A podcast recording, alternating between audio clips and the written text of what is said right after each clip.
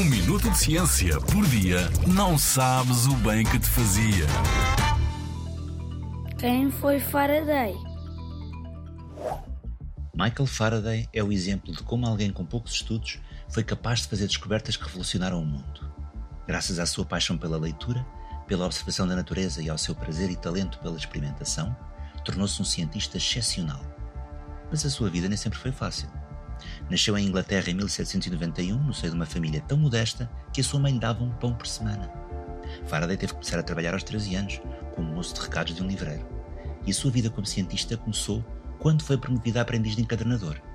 Curioso por conhecer os livros que o seu mestre vendia, aprendeu a ler sozinho e até a realizar experiências químicas simples. Um novo mundo se abriu para si.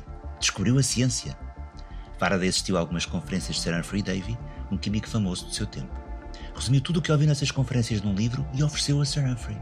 Ele gostou tanto do presente que contratou Faraday como seu ajudante de laboratório e convidou-o a acompanhá-lo nas suas viagens em trabalho pela Europa.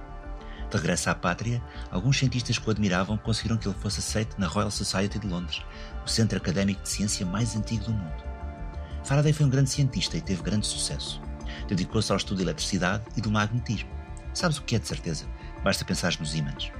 Faraday procurava sempre simplificar o que parecia complicado. Com a ajuda de outro cientista, Hans Christian Ørsted, mostrou que a eletricidade podia criar magnetismo e que o magnetismo também podia criar eletricidade. Fez descobertas históricas que marcariam o início da era da eletricidade.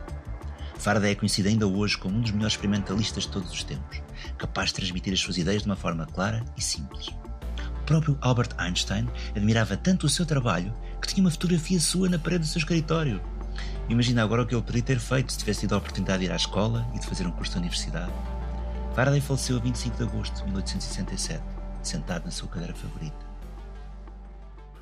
Na Rádio ZigZag, há ciência viva, porque a ciência é para todos.